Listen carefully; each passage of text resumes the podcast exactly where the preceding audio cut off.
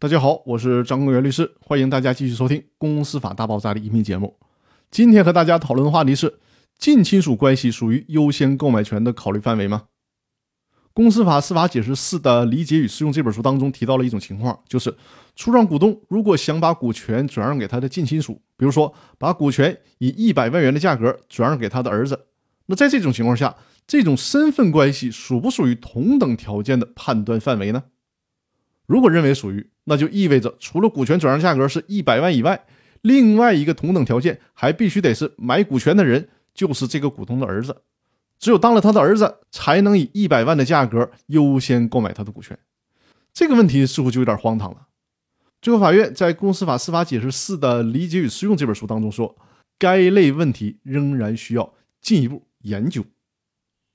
但是呢，我个人认为。这种身份关系不应该作为同等条件的考虑因素，因为呢，有限责任公司性质比较特殊，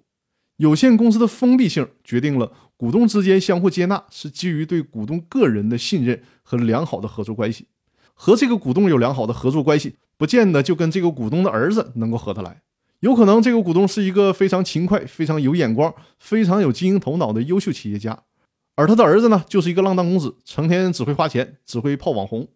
那其他股东。当然是不愿意接纳一个不懂经营、只会吃喝玩乐的浪荡公子进入股东会的。所以说呢，如果把这种近亲属关系也作为同等条件考虑范围的话，那显然就排除了其他股东的优先购买权，这也就破坏了有限责任公司人和性的特点。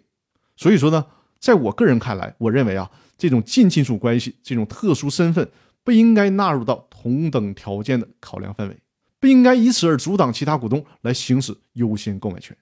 那好，关于这个话题，我们就讨论到这里。更多内容，我们下期继续。谢谢大家。